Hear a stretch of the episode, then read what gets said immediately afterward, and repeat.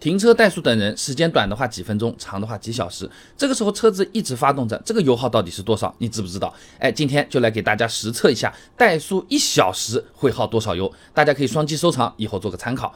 那我今天用的这款车呢，是二零一六款的自由光自动挡，二点四升的排量。那直接开到加油站，先把油加满，加到跳枪，油表上显示呢也是满的。那接着呢，把车开到加油站旁边的停车场，距离非常近啊，这点距离油耗基本上是可以忽略不计了啊。那再看看时间。现在呢，下午三点十六分，那打开空调，制冷最低档，内循环，开始怠速。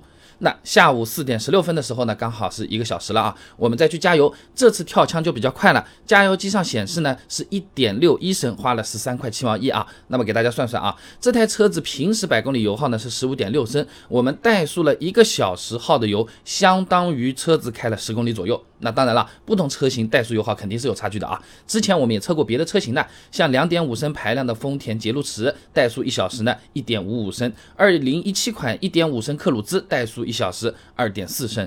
另外呢，张宝忠在期刊职业技术上面也发了篇论文，汽车怠速油耗对整车油耗的影响和思考上面啊，也对不同车型的怠速油耗呢做过实测的。那结果显示啊，奥迪 A 六 L 三零 FSI 怠速一小时呢一点三九升，大众速腾一点四 TSI 怠速一小时呢二。点七二升，沃尔沃 S 六零二点零 T 怠速一小时呢是二点四七升。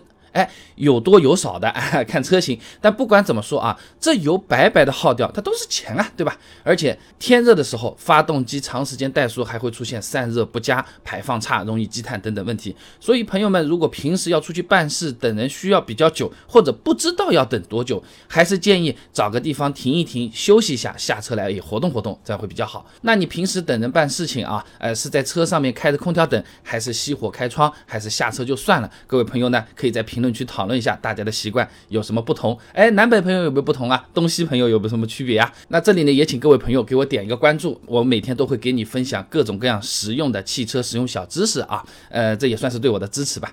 我们评论区见。